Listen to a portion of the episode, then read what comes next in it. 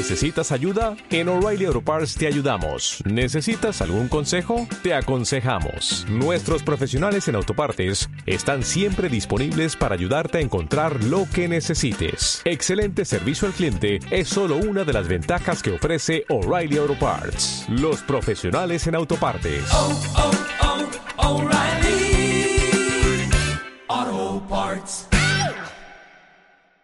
Esto es Buffy contra los vampiros, el podcast.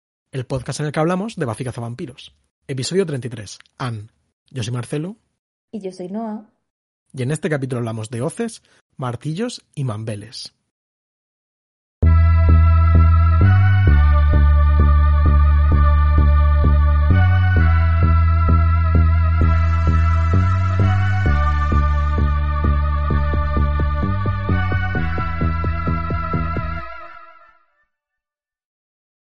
Hola Noah, feliz año.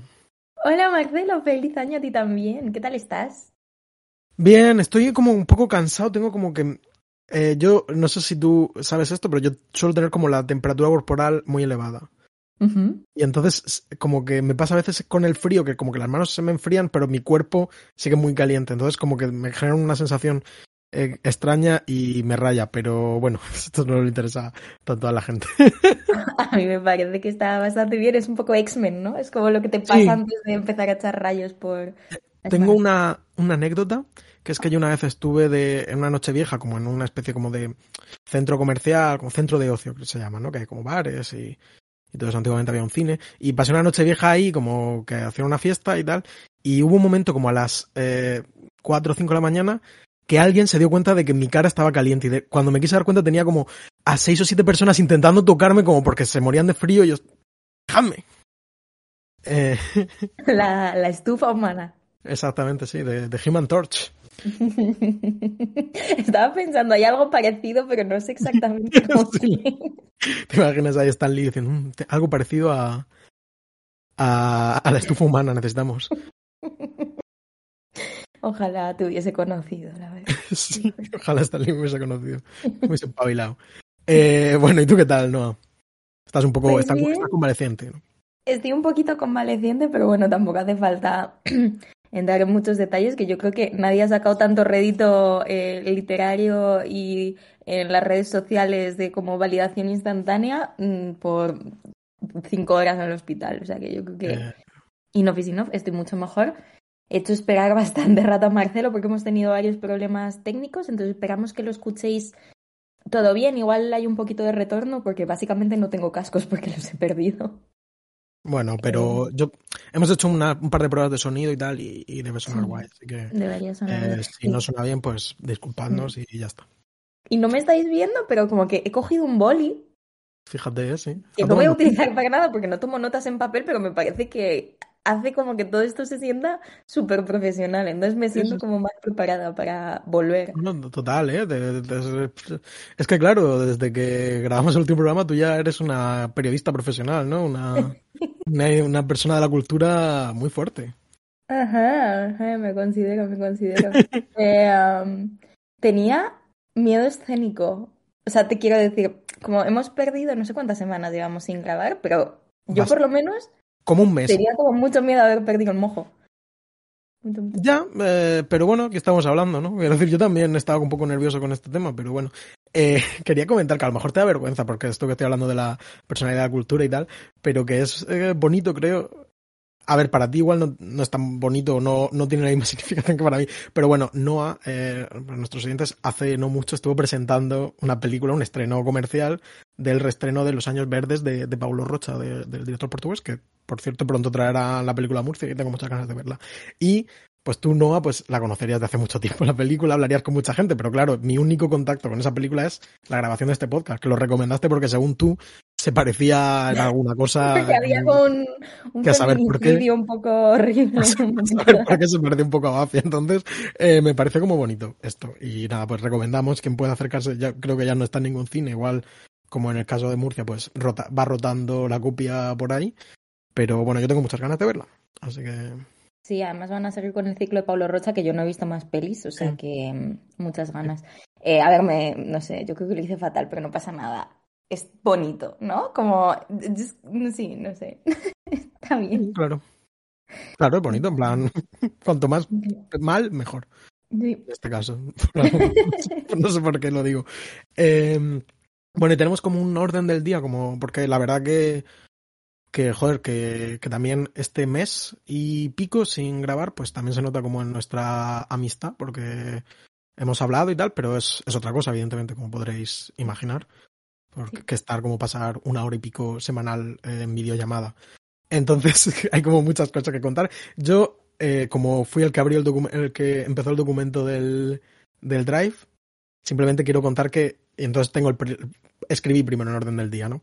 Entonces contar que ayer fui a ver Decision to Live, la peli de, de Park Chan uh -huh. eh, que tiene viene a cuento porque hablamos de que Stoker de Park Chan Walk la escribió el tío de Prison Break que salía en el capítulo de Buffy. Entonces viene un poco a cuento. ¿La has pues visto tú?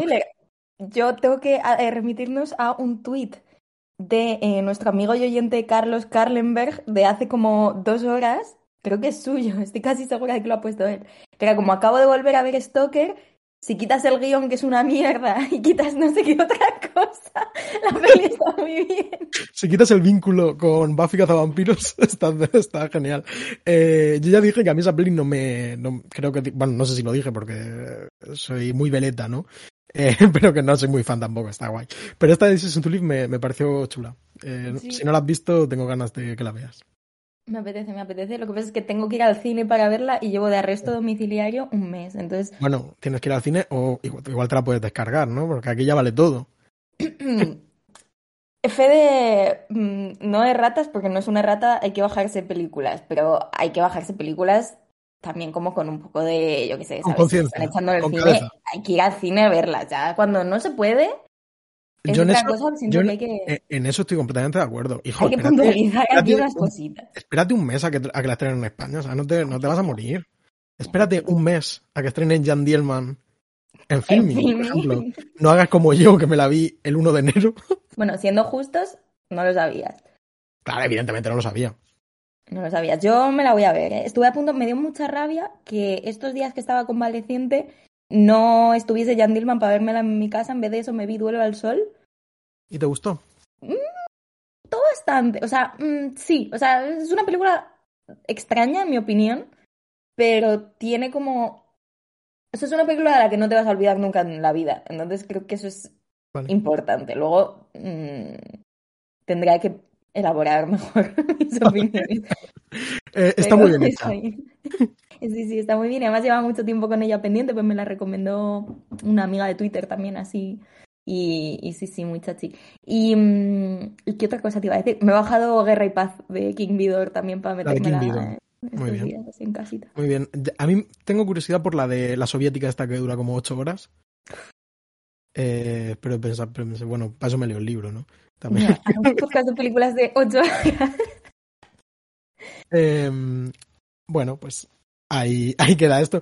Eh, lo de Dani y Jesús tenemos en el orden del día. Cuéntame. Sí, esto me hace mucha ilusión y no te he dicho nada. Estuve a punto de, de escribir a Marcelo es, para contárselo. Iba a preguntar, de hecho, al verlo en el guion, digo, ¿qué es esto? ¿No? Que... Claro, no, pero dije, joder, es que esto es muy chulo, entonces me lo voy a guardar. Bueno, pues es que, eh, bueno, Dani y Jesús son unos amigos que, mm, que, bueno, Dani vive en Estados Unidos, Jesús vive en Londres, entonces es como que los veo, pues, un par de veces al año, tres veces, cuando vienen a Madrid, hacemos alguna claro. cosita y nos vemos un par de días que hacemos algún plan juntos o lo que sea.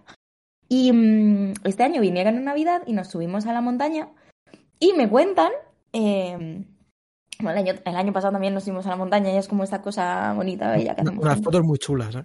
Sí. bueno, es que nos pilló una niebla increíble, estuvo muy chulo.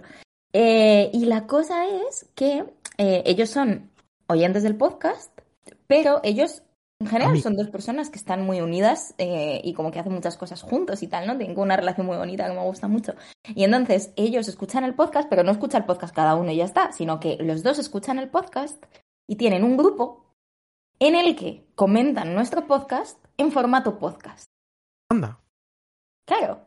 Entonces, cada semana que nosotros grabamos claro. este podcast con un poquito de retraso, porque van un poquito por detrás, eh, genera dos nuevos podcasts del uno y el otro, eh, en el que cada uno pues como que comenta sus opiniones, tal, responde a las del otro, y entonces eh, pues hay como un caldo de cultivo ahí súper chulo que yo les estoy intentando convencer para ver si un día, pues como yo qué sé, no sé, se vienen o nos graban una pildorita o algo, porque tienen como muchas opiniones y me han transmitido algunas quejas, como por ejemplo, que qué pasa con el ranking de monstruos. Fíjate, anda, cómo, cómo cambia el tema. y que con qué criterio decidimos que son monstruos, porque no les convence nada de nada. ellos se responden a la pregunta, ¿no? En plan, eh, ante una falta, digamos que los cimientos terminológicos eh, por los que hablar de monstruos derrumbaron, no eran lo suficientemente sólidos como para aguantar un ranking de monstruos, ¿no? Esos cimientos eran endebles, ¿no? Es eh, como la parábola bíblica del hombre que, que construye una casa en, en arena, ¿no? pues es similar. A mí la verdad que bueno, mm, lo echo un poco de menos porque siento como que, que en ocasiones tendríamos que valorar un poco más eh, pues la tarea de creación del monstruo, ¿no? Que, que algunas son muy inventivas y, y, siento que algunas veces pasamos un poco por alto, pero también rankear, eh, mm, no estoy súper a favor de, de, del rank en general. Mm. Viendo este capítulo, por ejemplo, pensé, joder, están guapos estos monstruos y me gustaría saber eh, quién los ha hecho y tal, pero claro, tampoco es una información súper fácil de, a la que acceder. Y seguro que... no, estoy a favor, no estoy a favor de rankear cuando el último capítulo de este podcast, la, los últimos 45 minutos sean solo ranking. bueno, pero es otra cosa. Pero. Porque eso es un rank. Bueno, no sé. Sí, eh, mejor igual, apreciar que eh, poner a competir. No, ¿Por qué poner a competir a dos monstruos poderosos entre sí, no? Eh, y bueno, luego hablaremos de los monstruos de este capítulo que, que, que están muy chulos para mí. Eh, bueno, pues, joder, pues un abrazo para Dani y Jesús. Yo mm, creo que no los conozco, ¿no? No. Yo creo que no, habéis coincidido nunca y tengo muchísimas ganas de que os conozcáis, porque creo, creo que os vais no, a llevar muy bien. No sé si tienen presencia en redes sociales y tal, pero si los sigo es eh, con desconocimiento.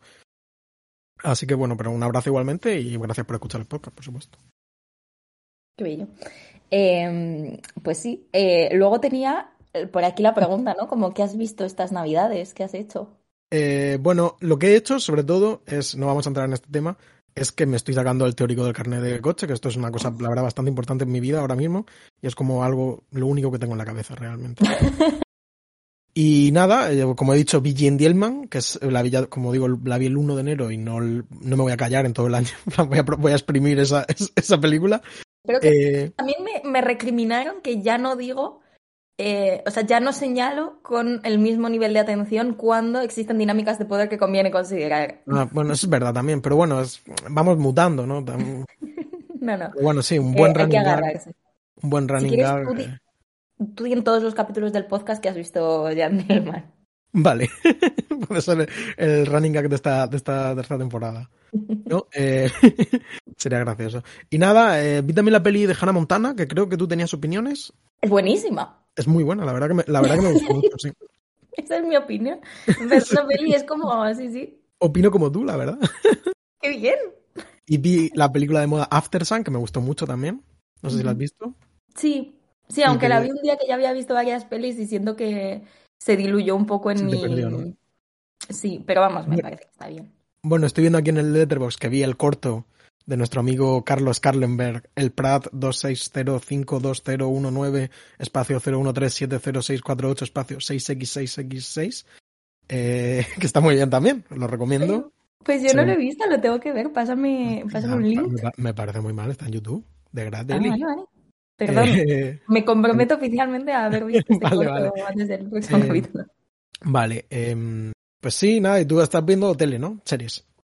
Eh, sí, estoy viendo Men con... menor de ficción eh, que, pretende, que pretende asimilarse a, a la, a la, al audiovisual hegemónico que es el cine.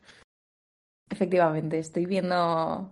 Me he convertido, soy de esas, soy telefila. No, eh... La, la, mejor, la, la mejor cine se hace en la tele. No sé si has oído. No estoy de acuerdo, la verdad, pero...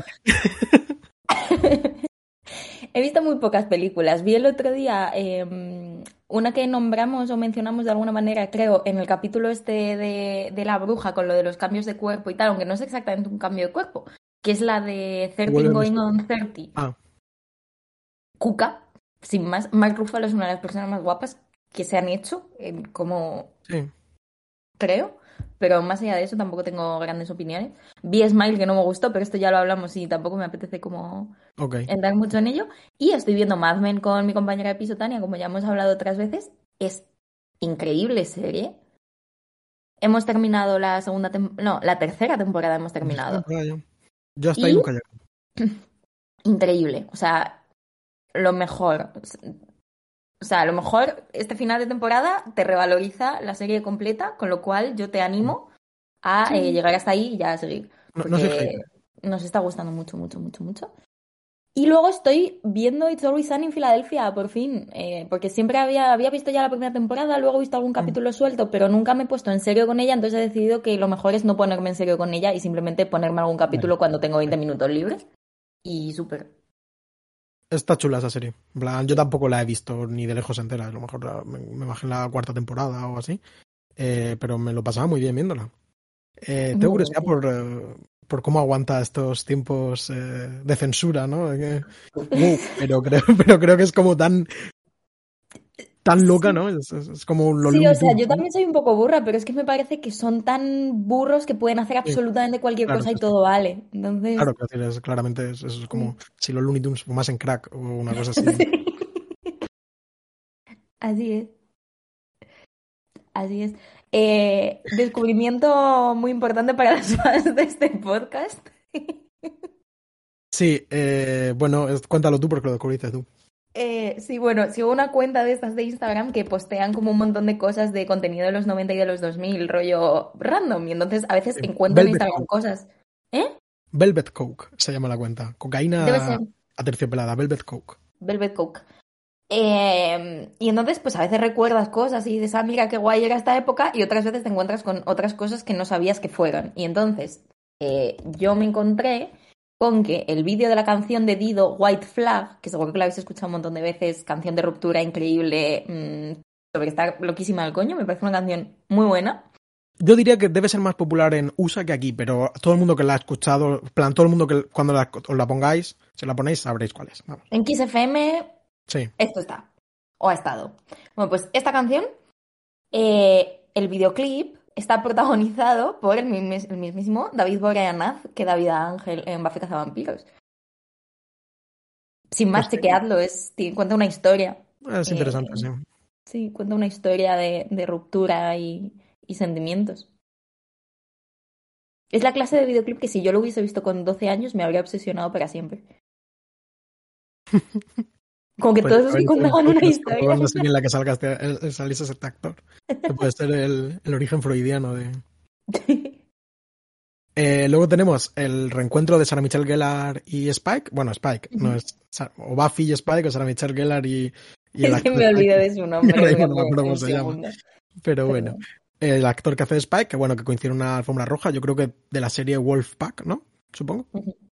Que bueno, además Sarah Michelle Gellar ha estado haciendo muchas entrevistas últimamente promocionando esta serie y quizá, bueno, a mí me han salido como estos eh, publicaciones que Google te recomienda, ¿no? Y tal, pues muchas entrevistas en las que ha hablado, pues bueno, a mí pasa un poco porque me da un poco de lástima ella porque es como, ha dicho mil y una veces que pasa de Buffy cazavampiros, como que, ok, me alegro de que os guste mucho, esto está bien, pero como que no me preguntéis por este tema, porque Mm. paso ya, ¿sabes? En plan, he pasado página y nunca he querido saberlo, muy desde el principio de, muy desde que terminó la serie, a- paso página y, y, y yo creo que está muy bien.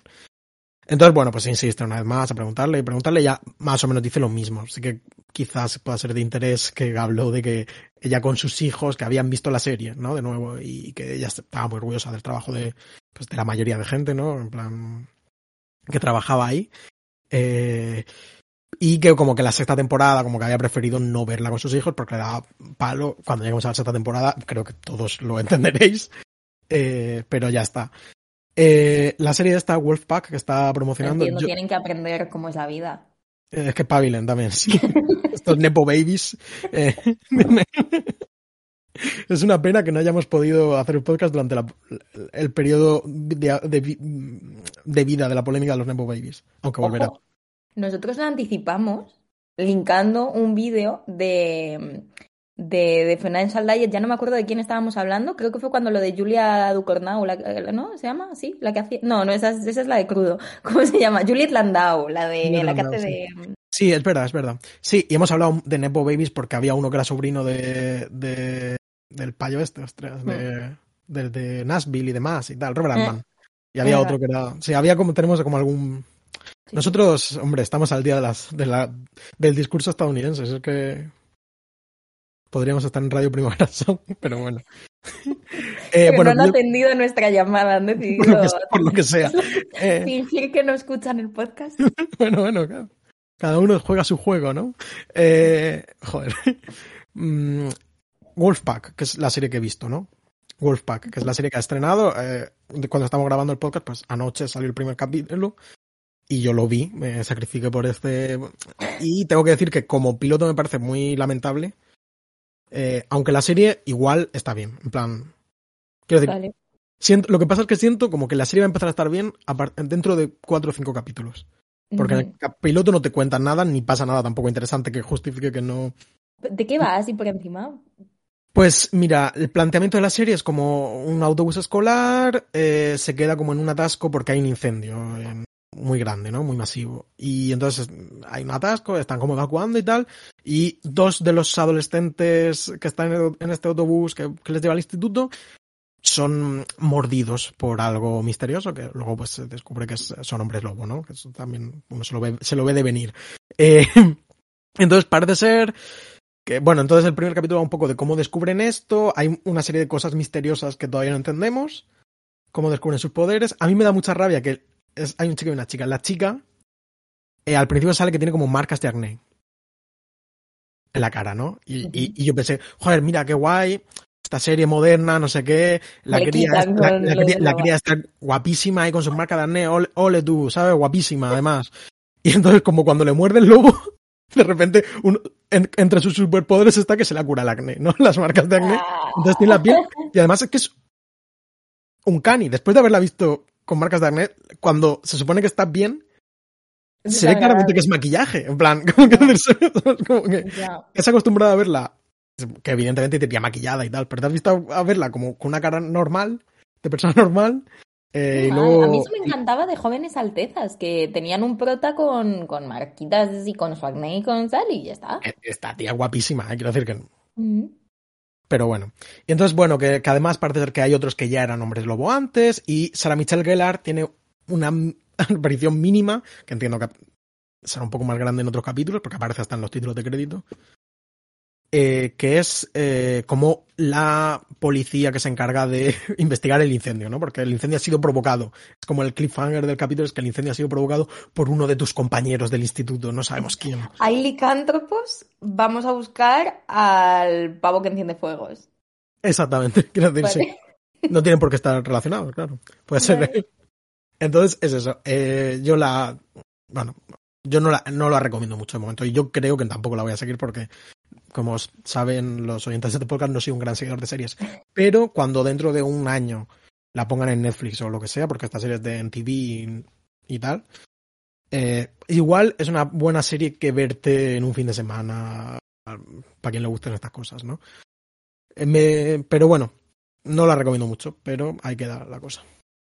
¿Tienes curiosidad, no? ¿Te, te he dado curiosidad? Tengo un poco de curiosidad. Eh, Quién sabe, me bajé el primer capítulo yo también y me extraña lo que me dices de que sale poco Sarah Michelle Gellar porque en Raro VG, en el típico, mm, como, ¿cómo se dice? En el banner que ponen ahí arriba, la que sale es ella. O sea, el, el, Es el que yo siento, el- yo siento que la están serie ha utilizando. sido ella todo el tiempo.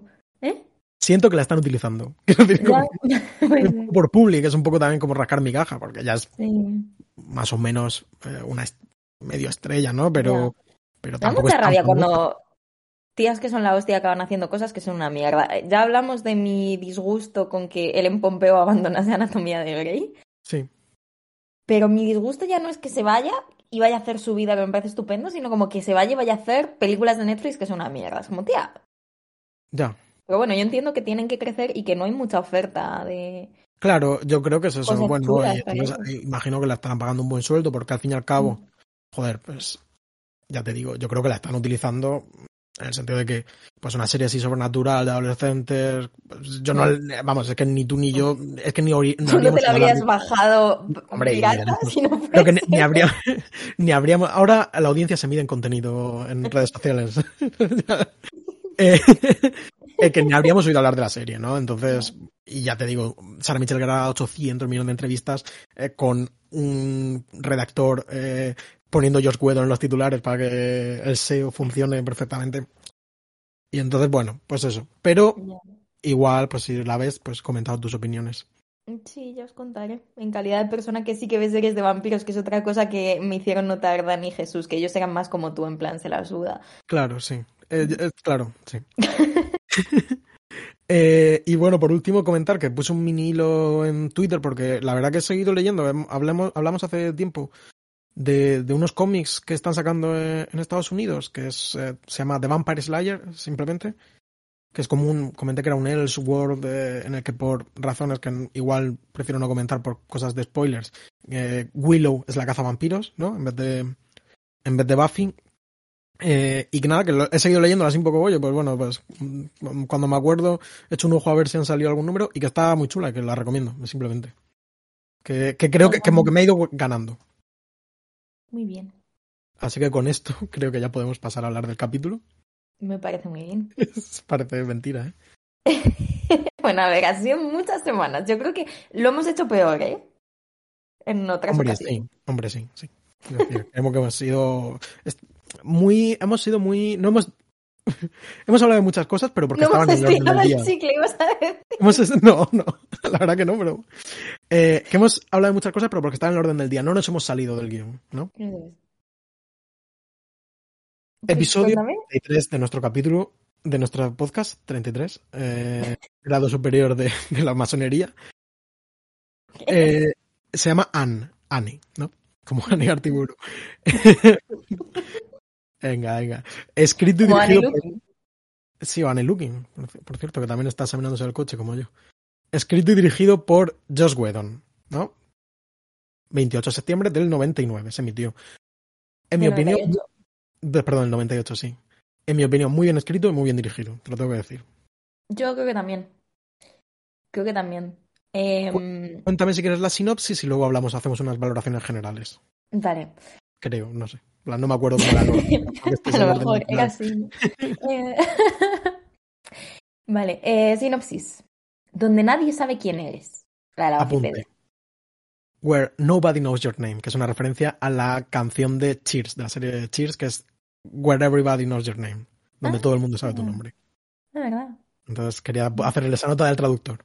Muy bien. Em, intentando escapar de quién es, Buffy se encuentra en una ciudad lejos de casa donde la fuerzan una vez más a enfrentarse a un demonio que amenaza a los jóvenes sin hogar del centro urbano.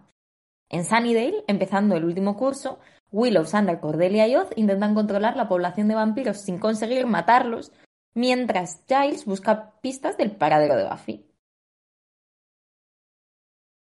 ¿Está bien? Quiero decir que sí, Es lo que pasa. es lo que pasa. Sinopsis de Disney Plus dice: Buffy ayuda a una mujer, yo aquí diría chica, Sí. ¿no? Bueno, cuyo novio ha desaparecido misteriosamente. al grano. Es lo que Eh, pasa. Es lo que pasa. Sí. No se puede acusar de, de mentir, ¿no? A ninguno de los dos. Eh, bueno, eh, el capítulo. eh, ¿Qué opinas del capítulo? Cuéntame. El capítulo. Por un lado, eh, me ha sorprendido mucho porque hay una ruptura estética importante eh, con respecto de dónde veníamos. Y no tengo muy claro que sea con respecto a dónde vamos. Creo que hay algo en este capítulo que. mm, pues que corresponde muy bien cómo está grabado, cómo está. eh, mm, ¿Cómo se dice? Cómo han eh, pues caracterizado a los personajes y un poco el ambiente y la sensación, ¿no? Tenemos hasta Buffy, angsty, eh, que huye de su casa, que rechaza a sus padres, que es joven, que es como malentendida, ¿no? Que se siente incomprendida, que se siente utilizada por un mundo que la sobrepasa, etcétera. Entonces, como que mm, toda como esta línea de Buffy como la adolescente descarriada que se va, ¿no?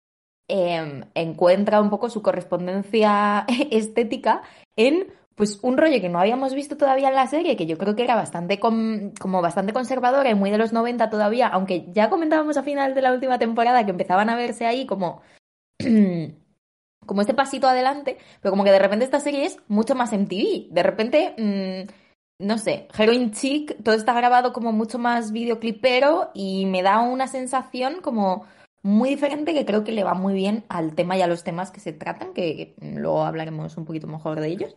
Entonces, eso me ha parecido chulo, pero a la vez me ha parecido un poco desconcertante, ¿no? Como que es un capítulo un poquito extraño de Buffy, sobre todo creo la primera mitad. Luego ya mm, entramos, yo creo, un poquito más en, en casa. Entonces, mm, chulo, interesante.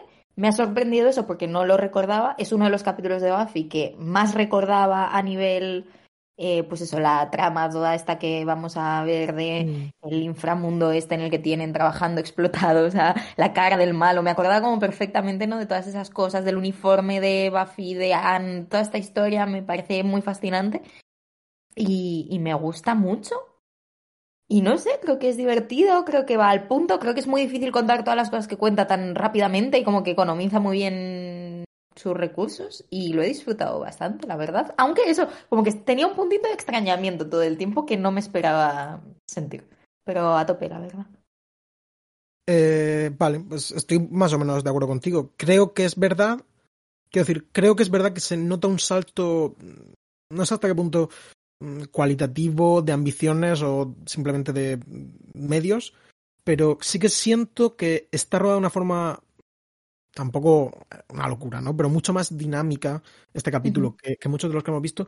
Y sí, como que creo que por primera vez se siente de verdad que el instituto es un instituto de este primer día que está lleno. Nunca se ha visto el instituto tan lleno. Incluso la cámara se pasea y vemos al, al, personaje este que era como un bully que luego resultó que era gay y tal. Y, y, dice un comentario sobre el equipo y lo bien que van a ir, que no tiene ninguna implicación, ¿sabes? No es una pista para, para el capítulo, nada de eso. Simplemente es como una conversación de la que somos testigos por un momento y que esto ha sido muy raro hasta ahora, ¿no? Era como todo era mucho más, eh, la información era mucho más discreta, e iba al grano, tenía un valor. ¿no? Y, y, también siento que el bronce es lo mismo durante esta actuación, que incluso los personajes se permiten comentar sobre la actuación y decir, no sé no, este vaya rollo de, de, canción. Siento que es, que es verdad que es cambia un poco la forma de hacer la serie. Por eso hablaba de que siento que está muy bien dirigido eh, este capítulo.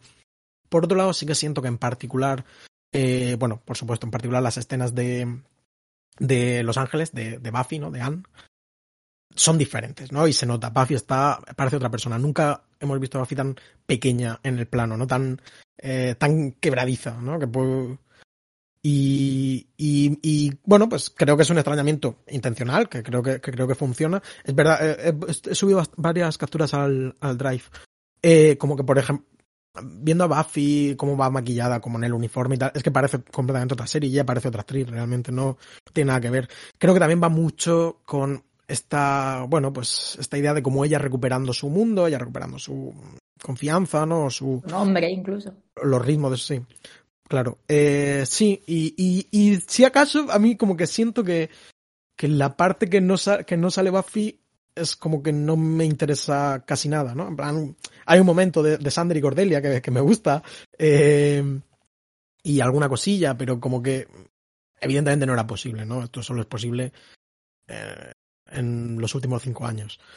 Un capítulo que realmente rompiese y que fuese puro eh, Buffy en Los Ángeles sola, eh, viendo a ver qué hace, si ayuda a esta chica de su pasado, que o yo qué sé. Pero no es posible, ¿no? Y tampoco se pueden pedir para al Olmo y yo creo que funciona muy bien y las escenas no son... Eh, no son tampoco completamente un pegote, sino que que, consiguen decir cosas y sobre todo creo que, consiguen mantener bien un, tono que es a la vez muy dramático, eh, muy duro, pero que sigue habiendo mucho espacio para, para el humor y, y tal. Y entonces creo que es un capítulo realmente, realmente muy bien conseguido. Sí, y además el humor como mecanismo para gestionar las situaciones para los propios personajes. O sea, ya no es como que metan un chascarrillo para que tú te rías y eso no tiene efecto, sino que me da la sensación de que en este capítulo los propios esfuerzos por hacer humor se discuten a un nivel del texto entre los personajes, un poco en plan, pues eso, ¿no? Como... Mm, ¿Por qué has soltado este chascarrillo? No, porque hay que parecerse a Buffy. Ah, bueno, es que tal, ah, bueno, es que, ¿sabes? Como que es una cosa así que es medio meta y es lo típico de Joss Whedon, pero a la vez tiene una profundidad, tiene una significación. A mí me ha emocionado un eh, poquito. Es el toque Whedon, por así decirlo, que es lo que mm. no consigue nadie de, sus imitadores o sus supuestos imitadores, ¿no? En plan, mm. eh, la gente eh, critica o está medio de moda criticar muchas cosas del estilo Joss Whedon, pero la realidad es que yo creo que es más culpa de que sus imitadores son malos, ¿no? Como que no, no son incapaces ¿no? De, de, conseguirlo. Eh, pero, pero sí, sí, es 100%, es eso. Es, no es un humor en el que los personajes eh, son muy listillos y ya está, sino que afecta de, forma efectiva cómo se relacionan con el mundo. Sí. Que es un poco también lo que hablábamos de Spider-Man. En plan, que es el, punto Spider-Man. Sí, totalmente. Y es un capítulo que, eso, creo que Buffy crece, ha, ha, crecido mucho. O sea, es diferente, pero es diferente de una manera que es muy auténtica y en la que ya la hemos visto.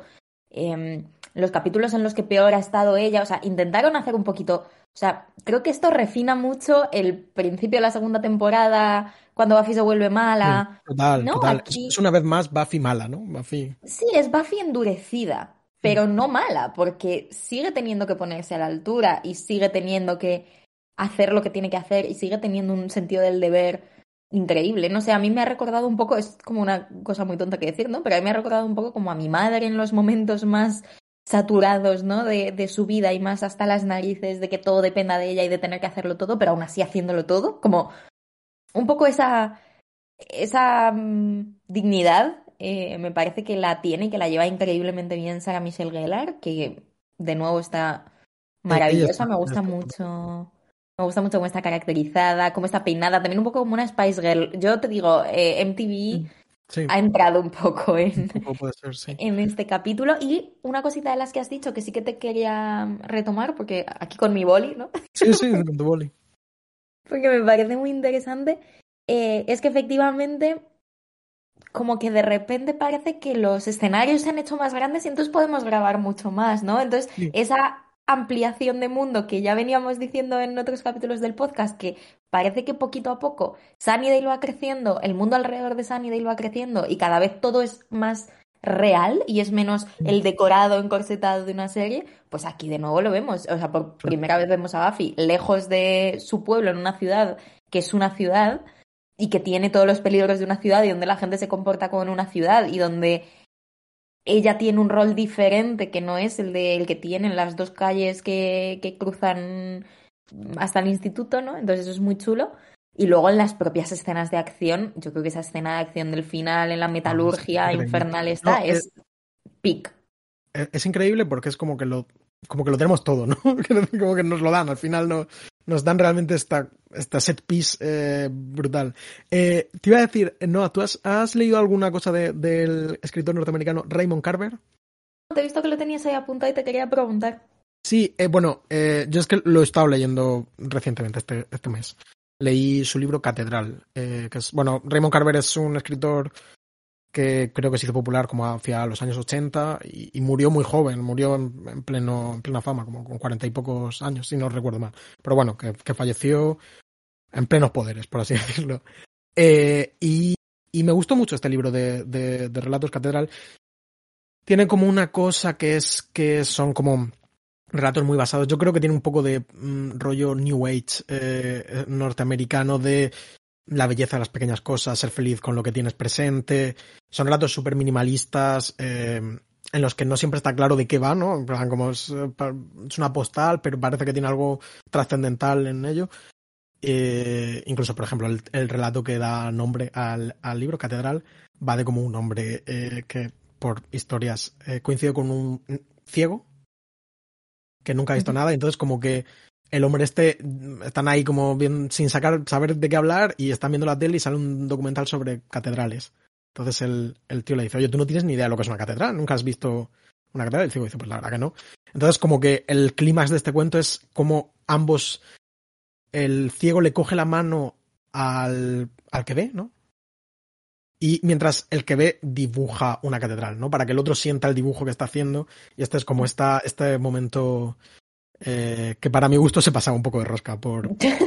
Eh, como a veces para mi gusto eran un poco cursis. Pero bueno, el libro es precioso y creo que es, debe ser un, un, gran escritor, el libro me gustó mucho. Y siento que tiene un poco este...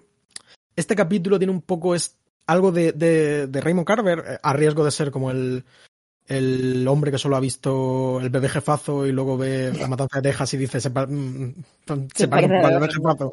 Eh, pero, pero esta como de, de, que todo el mundo tiene su historia, ¿no? Y, y, estos personajes que están quizá un poco apartados de la sociedad. En, en Catedral diría que como mínimo la mitad eh, de los cuentos están protagonizados por alcohólicos en proceso de recuperación o alcohólicos eh, sin proceso de recuperación, gente que se ha casado tres veces, eh, gente que no se habla con sus hijos de hace eh, 15 años, cosas, ¿sabes? Esta clase de personajes como que son muy típicamente estadounidenses, que es una cultura, bueno, desde el desconocimiento, porque yo no, no he vivido en Estados Unidos ni conozco a nadie que haya vivido en Estados Unidos. Pero bueno, esta cosa que se nos da como de que a veces es un mundo muy duro, ¿no? Un, muy individualista, donde la gente está muy sola y donde digamos que la, el mundo te puede dar una hostia y te aparta, ¿no? De, de, del camino y, y, te quedas por ahí. Te quedas colgado.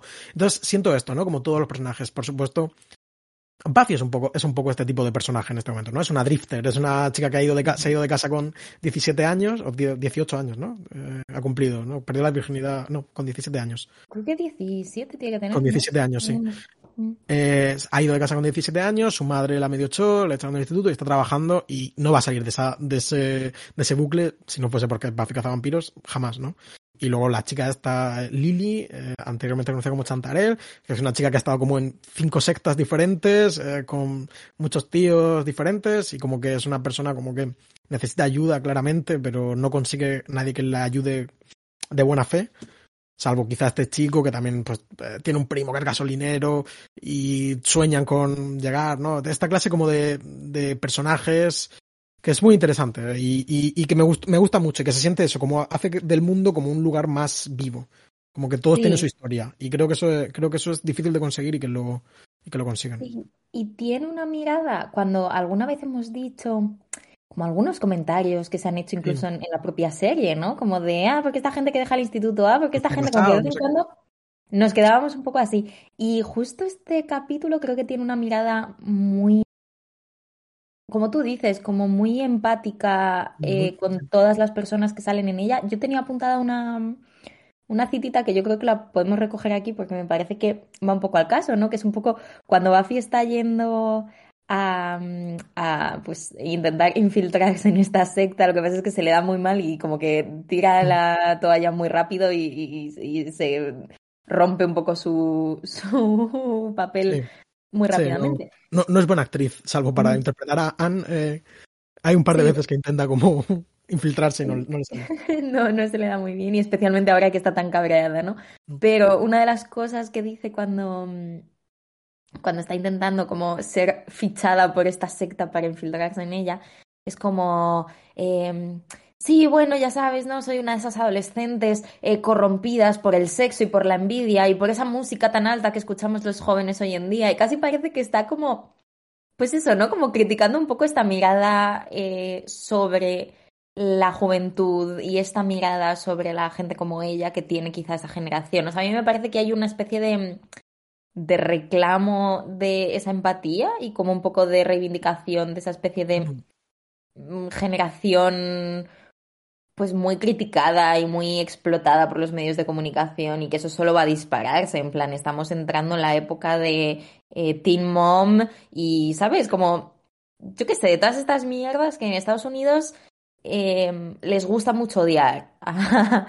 a, la gente, creo, y les, bueno, y aquí también, porque hacemos lo mismo con la televisión, ¿no? Pero que, yo qué sé, me parece que coge algo eh, que, que, me da la sensación, porque tampoco tengo muy clara la timeline de estas cosas, pero me da la sensación de que coge algo que ya está presente culturalmente de forma bastante explícita y le dedica un episodio eh, pues en el que se relaciona con ello en unos términos como muy empáticos, cero sensacionalistas y muy bellos, y yo creo que eso es muy chulo. In incluso ya el simple hecho me parece como muy, muy, muy bello de coger a una personaje renegada de un capítulo que a nosotros nos encantó, que es eh, Miénteme, mm. pero que no es un capítulo esencial de Buffy en el sentido de, de la trama, ¿no? De, del gran esquema de las cosas, como se puede decir. Eh, y cogerla a un personaje que lo ves, te olvidas, dices, puta friki, no sé qué, y ya está, y darle como un sentido, ¿no? Estos chavales que estaban en ese capítulo, en el especie de eh, grupo de fans de los vampiros que desean ser vampiros, eh, no son putos frikis, son gente con, con sus cosas y que, que, probablemente pues tengan vidas bastante, bastante duras, ¿no? Y, y esto es, y esto me parece, me parece realmente bello, ya te digo, y, y creo que es, que tiene, va un poco con lo que dices. Y es atípico también, o sea, creo sí. que no vamos a ver mucho más en Buffy este tipo de crítica social, como, o sea, va a haber mucha alegoría, pero yo creo que nunca se van a manchar tanto las manos como en este capítulo, en plan, nunca bajan tanto a la tierra, entonces me parece que por eso también uno se acuerda mucho de este episodio, porque es muy especial, es muy diferente. Claro, quiero decir, este capítulo es literalmente comunista, ¿no? Entonces, como, esto no va a volver a pasar, pero... pero... Sí, si quieres vamos a hablar un poquito de eso, ¿no? Eh, bueno, sí, quiero decir, creo que, creo que es uno de los grandes temas del capítulo, evidentemente, y es como la, entre comillas, alegoría que plantea el capítulo, es muy evidente.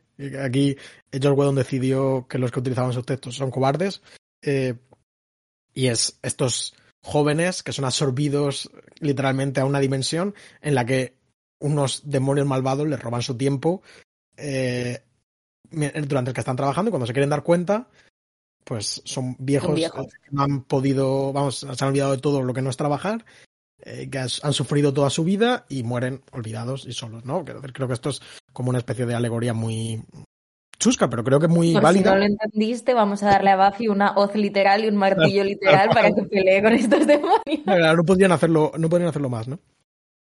Que es el eh, bueno, pues esto, ¿no? Como esta, esta capacidad de la gran ciudad en particular de absorber a la gente, convertirlas en dinero y en fuerza de trabajo y abandonarlas, ¿no?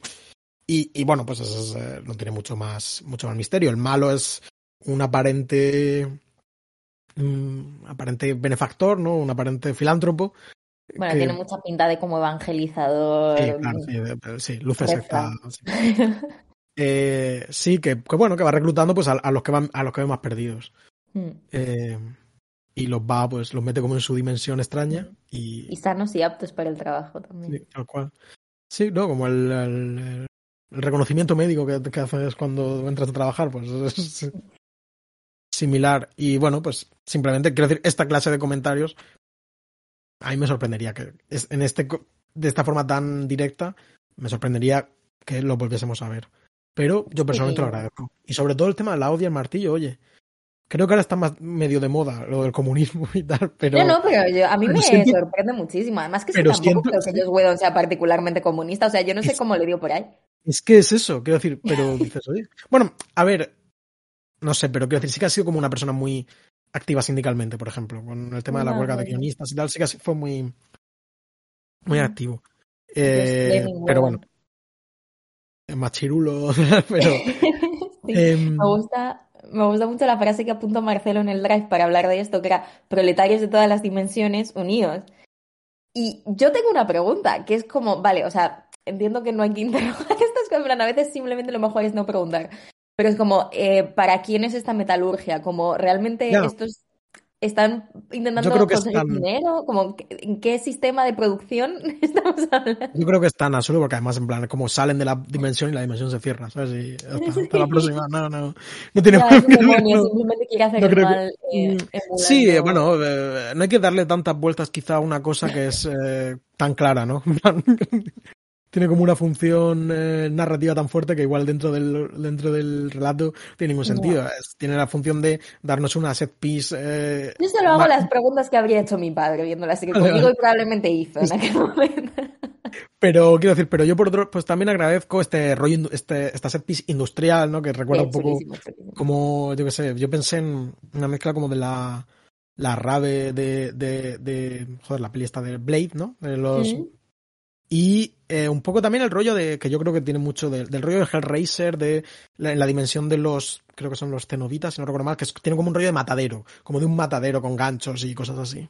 Sí, de hecho, preguntar ¿A quién me recuerda el, el, otro demonio que sale, que es como el capataz, que tiene como una especie de medio casco? Es que me recuerda a alguien el diseño. Ese... Yo, yo, pensé todo el rato en como los amigos del, del, del de los pinchos de Hellraiser, ¿no? ser, los, los cenobitas. Igual hay algún otro referente, pero yo no. Puede ser, puede ser. Eran bien chulos, la verdad que tenían, o sea, creativos, además, muy a la, muy en línea con la tarea. Sí, sí, sí, está, está bastante guay con su rollo Sí. medio. Además, eh, in- inciden en el rollo como BDSM del. Sí, yo creo eh, que hay un rollo ahí de del berlinesa, ¿no? Como en todas esas Sí, sí, sí, total, sí, sí. eh, eh, fábrica abandonada. Sí, sí, está y está muy guay esto. En plan. Mm. A mí, a mí en ese sentido me parece muy chulo el capítulo. No lo he comentado antes, pero creo que además coincido contigo en que a mí se me, fue, me, me- se me pasó volando Mm. y me, me encantó, me gustó mucho. Es que a nivel de puro, digamos, de dopamina, ¿no? sí, en mi cabeza pasaban muchísimo más tiempo ahí abajo y luego no es tanto, lo que pasa es que está súper bien aprovechado. Son como cinco minutos, ¿no? Pero Sí, sí, sí. Y es muy chulo. Y luego me gusta mucho, otra cosa que quería comentar, ¿no? Me gusta mucho este juego con los nombres, me gusta mucho como sí, eh, todo ese tema de, mm, pues no sé, de, de la identidad y de la autoafirmación y de la mm, pérdida de uno mismo y un poco de también como esa mezcla entre lo emancipador de no tener que ser tú todo el Sí. tiempo, ¿no? Que de eso ya veníamos hablando. Y, y esa especie de, de pérdida de uno mismo y casi de, de que mm, son despojados de, de la posibilidad de ser una persona, entre otras cosas. Es un poco como, yo qué sé, o sea, eso, esta muchacha, ¿no? Que no tiene casa, que no tiene nombre, me parece precioso a nivel así como eh, pues de símbolo, ¿no? Cuando al final Buffy le regala su, su nombre y le regala su apartamento y como que le regala la certeza de que sí que puede cuidarse a sí misma. Me gusta mucho cuando ella empuja al malo, ¿no? Me encanta Mm. todo este regalo que yo creo que la serie le hace a ese personaje y como la- el, el capítulo la salva un poco. Eh, de una forma cero condescendiente y como muy, muy bonita. eh, me, me gusta mucho. Sí, yo, bueno, es, creo yo, el gran tema del, del capítulo es esta idea de la libertad, la supuesta libertad que da el anonimato de la gran ciudad. Hmm. eh, y una vez más, casi volviéndose comunistas, ¿no? Como la necesidad de un real, ¿no? Como finalmente de tener como un- una red, ¿no? no nadie puede hacer Sí. nada solo. Eh, Nos necesitamos de alguna forma.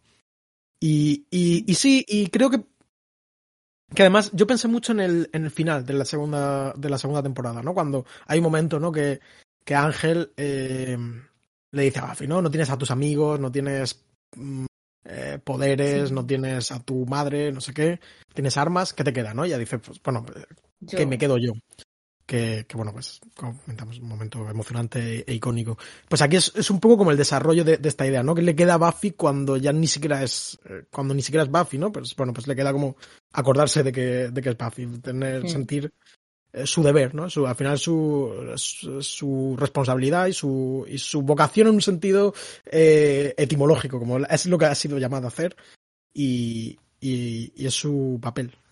Creo que en cierto modo también vemos que es un privilegio su condena en el sentido de que ella sí que tiene herramientas para protegerse a sí Claro. misma, que otras personas no las tienen, ella sí que tiene una red de apoyo que otras personas no Claro. las tienen y ella tiene mucho, o sea, ella es capaz de escapar de una situación, ¿no? De opresión Sí, sí. demoníaca, eh, tal, y de pelear y de no sé qué, porque ella ha aprendido una serie de cosas y tiene una serie de cualidades que, mm, que tienen mucho valor en sí mismos. Entonces yo creo que es muy chulo porque también es un poco lo que le hacía falta, ¿no? Y luego cuando vuelve a su casa, que yo creo que toda esa especie de jugar a dos bandas y estar en el instituto y estar con la familia y a la vez estar con Buffy, aparte de porque, como tú dices, es el peaje que había que pagar yo creo en aquel momento y no podías de repente sacarte un capítulo loco de la manga, pero a la vez me merece la pena por ese abrazo que le da mm, Buffy a Joyce em, volviendo a casa y no sé, está está muy bien, es un es un excelente capítulo, la verdad.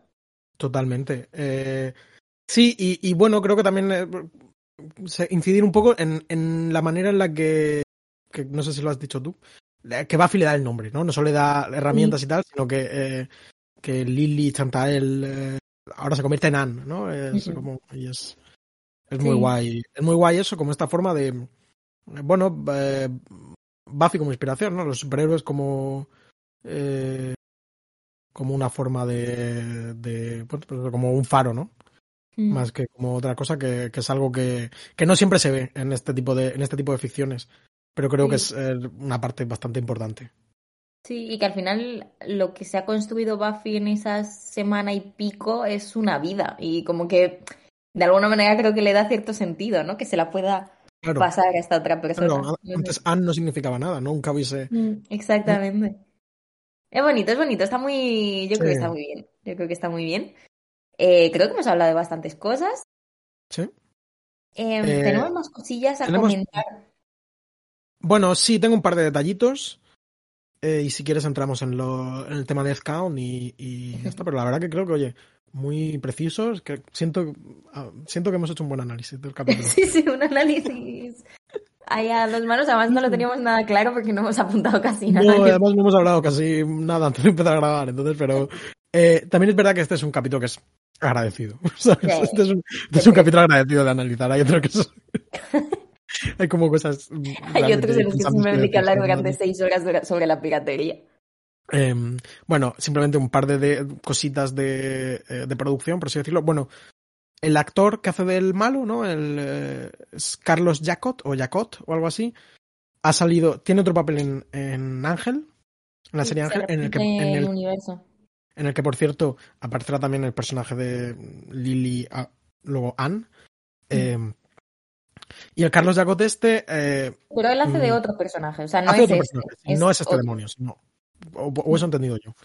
Además es muy Sí. al principio, porque es que yo me acuerdo de esto, verlo en su día cuando vi a Ángel, que no la vi entera ni mucho menos. Recuerdo verlo, reconocerle y rayarme muchísimo porque habían roto la continuidad.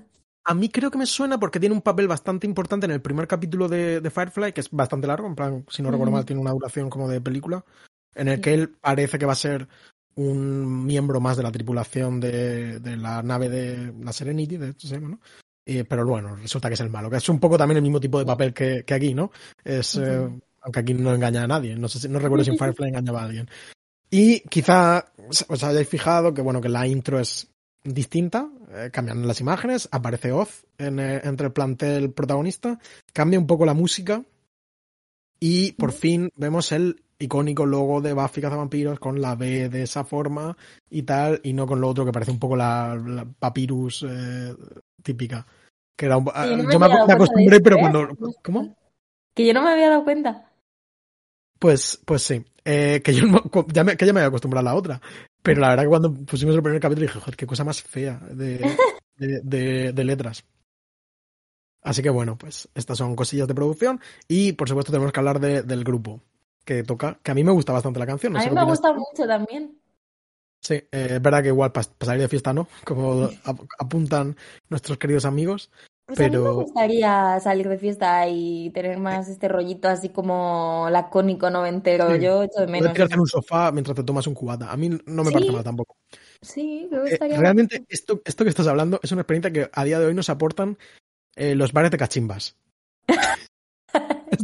Yo no los he explorado mucho, Pero, pero no suena creo- esta música, ¿no? O sea, no sé, la verdad que ya... ya- No, a ver, suena más música, pero bueno, pero no ponen como música étnica todavía, como en plan, perdón por usar esa categorización genérica. Yo, por cierto, he utilizado eh, ciegos, la palabra ciegos, que tengo entendido que no, no, est- no está bien decirlo, así que pido disculpas también Vale, eh, por mi ignorancia, ¿no? perdón. Y bueno, el grupo que toca, que es un dúo, como recordarás, es, se llaman Belly Love, como amor de la tripa. ¿Eh? Amor de la panza. Eh, y la forman Lisa Rae Black y Tony Valenta Pensile. Eh, mm, no hay mucha información de ellas en internet, a diferencia de otros grupos, no está a la venta ninguno de sus discos que se pueden Ah, comprar de segunda mano y tal. Se pueden comprar en digital en Bandcamp, pero me ha sido un poco agridulce para mí buscarlas porque la canción me gustaba mucho, pero veo como que, que todo la información que hay en internet está vinculada a Buffy Cazavampiros, incluyendo las propias cosas que han subido esta, ellas. ¿Sabes? Eh, Ya. Te he subido también la foto al, al Drive, es como en, la, en el Bandcamp, su foto de perfil de banda es una foto de estas dos con varios actores de Buffy. Eh, to- su descripción del grupo es como la historia de cómo Martin, de que Martin Oxon escuchó un CD de maqueta de cinco canciones que hicieron y, y lo pusieron en la serie. Incluso tienen un disco digital que es lo mejor de Belly Love. Que la portada sale Buffy. En plan, es como un dibujo cutre. Y no sé, me ha, me ha parecido un poco bajonero. No, evidentemente me parece normal que estén orgullosas de, de salir en Buffy y, y, hombre, yo lo, lo, explotaría también a muerte.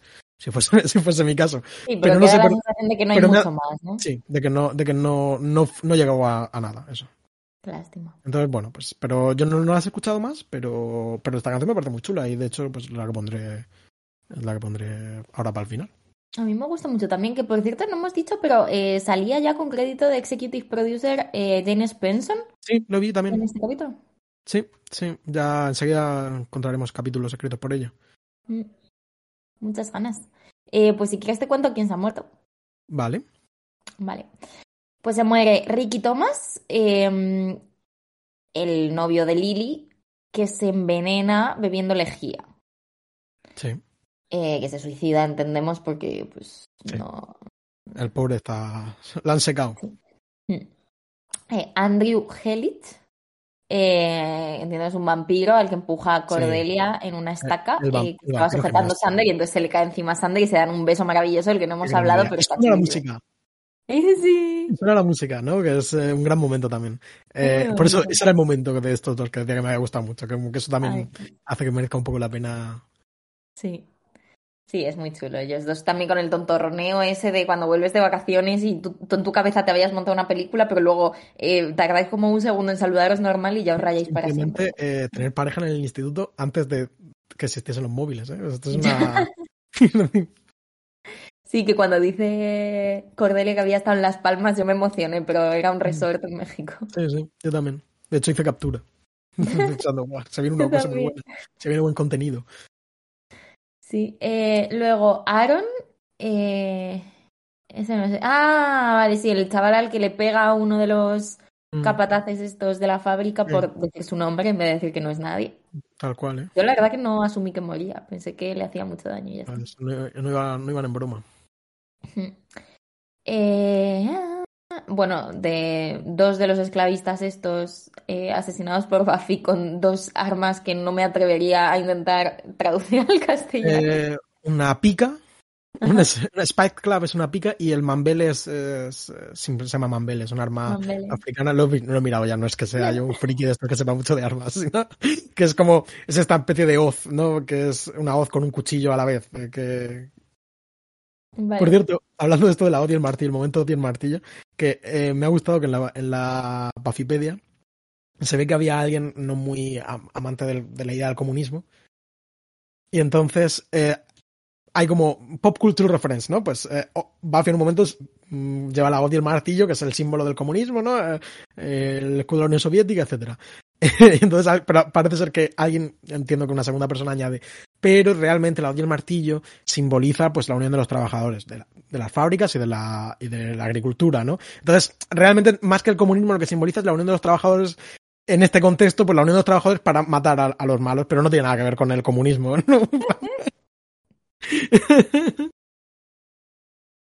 Vale. Un, un apunte, un disclaimer. Esto es Ah, como pues en- alguien quiere como ese pequeño matiz, no es exactamente el comunismo, sino la Unión Internacional de los Trabajadores. Esto es como en Berlín cuando fuimos al Museo Samurai y había un montón de esvásticas, pero todos los significados que Oh. aparecían en Berlín, ninguno era como la era Claro. como el símbolo. Y tú, y tú como ibas con gente otaku y tal, pues te explicarían eh, los misteriosos significados.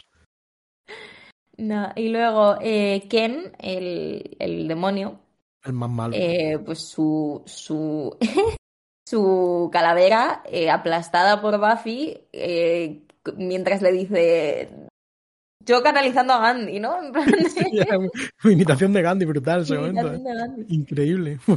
Gandhi enfadado. Eh, bueno, simplemente genial.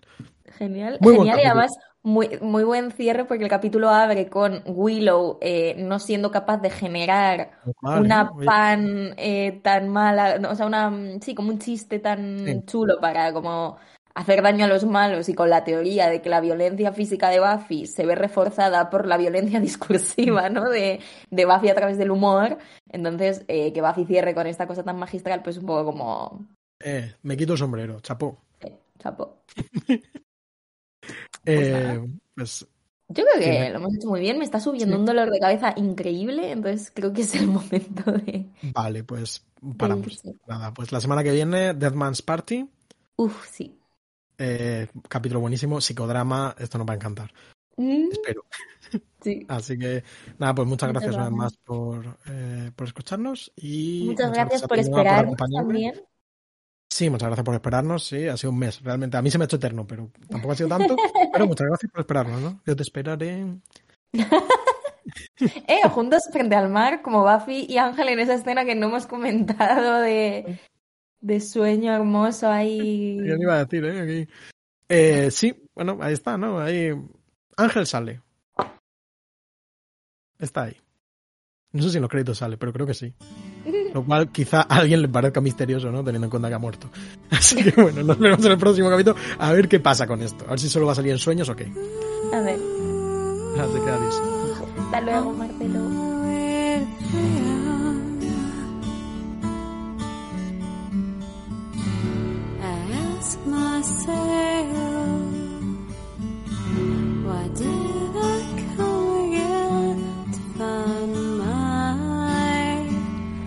Buffy contra los vampiros es un podcast de Marcelo García y Noa Benalal. Podéis escucharnos en iBox, Spotify y Apple y escribirnos lo que queráis en la cuenta de Twitter arroba Buffy Podcast. También hemos creado un blog en el que podéis consultar todas las notas de este episodio con imágenes, enlaces y material adicional y que podéis recibir por correo suscribiéndoos a buffypodcast.substack.com. Las imágenes y los logos son obra de Macarena Gil y nuestra sintonía macabra es una versión de Marcelo Criminal. Muchas gracias por escuchar y hasta la próxima.